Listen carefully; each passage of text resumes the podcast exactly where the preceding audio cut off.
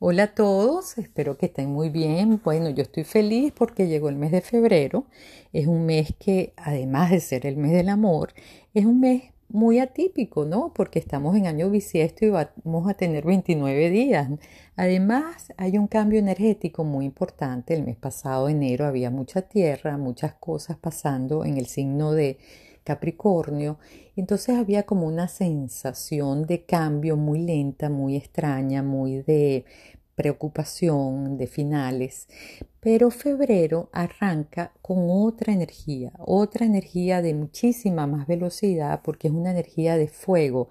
El día 7, Venus, que estaba sabroso, disfrutando las aguas piscianas y totalmente conectada con el fluir y como vamos viendo, vamos sintiendo. Ahora el día 7 entra en el signo de Aries.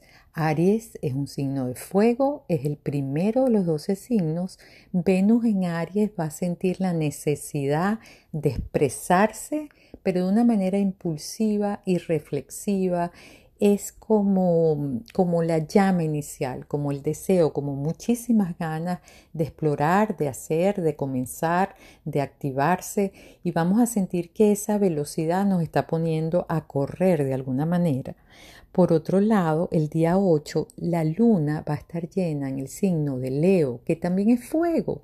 Esta luna llena nos va a sentir hacer sentir como que, wow, por fin estoy viéndole el queso a la tostada, por fin estoy viendo resultados de todo el esfuerzo que he hecho en los últimos seis meses, que han sido tan difíciles, tan lentos, tan complicados, pero ahora con esta luna llena en Leo estoy como luminosa, siento que brillo, siento que las cosas se están dando, que todo está fluyendo, que todo está en su mejor momento. Leo es de festejar, de celebrar y la luna llena también es como de concluir, de sentirnos que, llegamos a donde queríamos estar en este momento. Y por otro lado, Marte sigue en el signo de Sagitario, que también es fuego. Va a estar allí hasta el día 14 que entra Capricornio. Entonces, este Marte en Sagitario también es como soñador, idealista, ve como la, la, parte más llena del vaso de agua, más lleno que vacío, y nos llena de entusiasmo y de ganas de explorar y de disfrutar.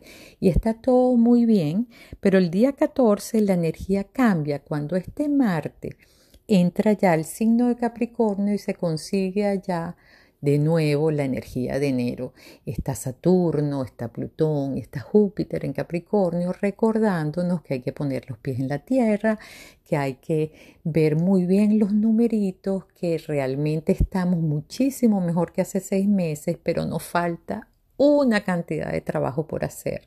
Nos tenemos que esforzar muchísimo más para llegar a donde queremos llegar y que estamos apenas comenzando. Este, esta cachetada, por llamarlo de alguna manera, de Marte, que es el que, el que nos llena de ganas, de entusiasmo, de vitalidad y de energía para hacer cosas, cuando se encuentra con esta energía de tierra, entiende de que realmente vamos bien, pero hay que seguir, hay que seguir, hay que avanzar.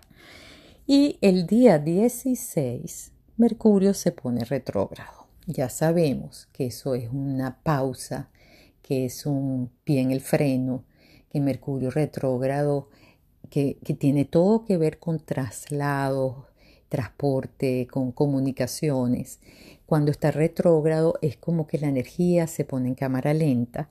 Es esa pausa que en el Cábala llamamos tan importante y tan necesaria para entender de dónde venimos con toda esta carrera y toda esta prisa, dónde estamos y para dónde vamos pero va a estar retrógrado en Pisces. Esta retrogradación comienza el 16 de febrero y dura hasta el 9 de marzo. Entonces, realmente tenemos esta oportunidad con estas tres semanas, que es lo que dura Mercurio retrógrado, y que ocurre además tres veces al año, no es una sola vez, simplemente algunos no, ni se enteran de estas cosas. Este, pero es el momento de organizar nuestras finanzas, nuestra vida, nuestras casas, de ver qué cosas están pendientes por hacer. Pisces es el último de los 12 signos, entonces hay que entender un poquito el símbolo de estos dos peces. Tenemos que ver que hay pros y hay contras en todas las situaciones, que hay ambas caras que ser analizadas y tomadas en cuenta en cada moneda. No es una sola versión, hay que ver los dos lados antes de pasar a la acción, antes de tomar una decisión, antes de comenzar con algo. Hay que revisar muy bien estos dos pececitos, ¿no? Esta pausa que es tan importante, eh, sobre todo cuando estamos tan preocupados, ya se fue enero, Dios mío, estamos en febrero, ¿qué está pasando?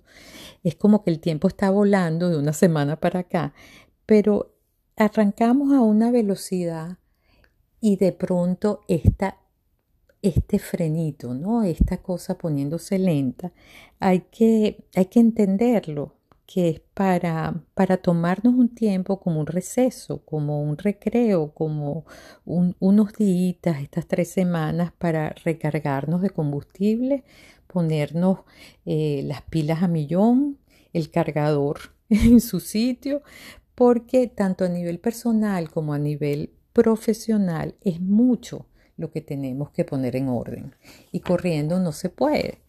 Este, quiero que podamos también darle la importancia que tiene conectarse con el lado positivo de Pisces, porque Mercurio comienza a retrogradar en este signo. El día 18, además, el Sol, que está en este momento en Acuario, que es aire, que es entendimiento, que es capacidad de razonar, entra también en el signo de Pisces, que es de agua, y el 23 tenemos la luna nueva también en el signo de Pisces. Entonces, el Sol, la Luna, Neptuno, o sea, es mucho lo que está ocurriendo en el signo de Pisces, además de este Mercurio retrógrado. Estos dos peces que navegan en sentido contrario están buscando cerrar un ciclo, son el último de los 12 signos, necesitan subir a otro nivel necesitan encontrarle sentido a la vida, encontrar armonía, encontrar que cada cosa está en su lugar para poder pasar a otra fase. Y si nosotros logramos entender cuáles son las posturas psicológicas de este signo, es mucho más fácil fluir durante estas tres semanas de Mercurio retrógrado, entender esta luna nueva pisciana, entender que el Sol ahora comienza su mes de Pisces, entender que Neptuno está allí y todas estas cosas pueden ser realmente beneficiosas si las conocemos. Las tres posturas de Pisces psicológicamente hablando son, la primera es la víctima, siempre va a encontrar a quién señalar y a quién culpar de todos los problemas que están pasando, es señalar hacia afuera. Caer nosotros mismos durante estos días en esa posición va a ser muy fácil. Encontraremos mil excusas para no hacer cosas y vamos a culpar a alguien más. Este son excusas realmente. La segunda postura es el salvador, es decir, no saber decir que no tratar de ayudar a otro. Cada vez que alguien necesita de nosotros, vamos a estar allí, hombro a hombro, dándole la mano, poniéndole toda la energía y todo nuestro tiempo para ayudar a los demás, pero después quedamos agotados, drenados, sin tiempo para atender nuestras propias necesidades y caemos de nuevo en la víctima diciendo que no podemos con todo, que estamos realmente reventados por culpa de haber ayudado a otra persona que ni siquiera nos los agradeció al final. Y la otra postura es el artista. Recordemos que de 10 personas, 7 son 10 personas artistas, 7 son Pisces. Es un signo que está totalmente vinculado con las artes, con el talento, con la sensibilidad necesaria para conectarse con esa vena creativa. Entonces, esa, esa tercera eh, análisis de, de Pisces como el artista tiene su lado positivo porque nos podemos conectar divino con ese talento olvidado que tenemos cada uno. Podemos aprovechar estas semanas para realmente desempolvar algo que hayamos guardado, algún libro que comenzamos a escribir y no teníamos tiempo y lo dejamos allí en la gaveta. Ahora podemos terminar, terminarlo, reconectar con algún hobby o algún gusto por pintar, por la música, por bailar, por cualquier cosa que queremos hacer y postergamos porque no teníamos el tiempo en el corre-corre. Ahorita vamos a poder aprovechar esta energía para retomar esa parte artística pisciana tan positiva cuando se canaliza bien, porque tiene su lado negativo cuando Pisces está en esa musa, suele ser terriblemente evasivo, porque va de todo lo que le aburre, va de la rutina, la responsabilidad, los horarios, las cosas que no son artísticas y se vuelve terriblemente adictivo a las cosas que le apasionan que de paso no todo el tiempo es artístico, pueden ser cosas a nivel físico, pueden hacerse las personas con mucho énfasis en Pisces, adictos al ejercicio, algún deporte, adictos a su trabajo, cualquier actividad que les consuma todo su tiempo para evadir las cosas que no quieren afrontar, como puede ser la familia, puede ser la parte emocional o afectiva, puede ser la cruel realidad del día a día de la vida, del tener que ir a trabajar y tener un horario. Entonces se, se meten tan, tan apasionadamente en lo que están haciendo que se olvidan de todo lo demás, pero hay una tendencia adictiva en este signo que tenemos que estar muy conscientes, hay tendencia a beber de más eh, no solo alcohol, sino sustancias de todo tipo para evadir. Son medios de escape que, que acompañan mucho este signo. Entonces vamos a tratar de entender de qué se trata todo esto para manejarlo de la mejor manera posible. En fin, vamos a tener más cuidado que nunca con este Mercurio retrógrado en Pisces porque de repente la reacción de la gente va a ser exagerada vamos a sentir como que de pronto alguien tuvo eh, eh, fuera de lugar una respuesta o se puso a llorar y, se llenó de lágrimas la cara cuando le dijimos algo, vamos a tener personas que de repente se van a abrir a contarnos cosas de su infancia con una nostalgia, una melancolía, con hipersensibilidad flor de piel y no vamos a saber cómo manejar esta situación. Hay que estar preparados para no meternos en estos temas porque no somos terapeutas y porque no es nuestra especialidad ni queremos tocar esas heridas del pasado, pero van a estar ahí.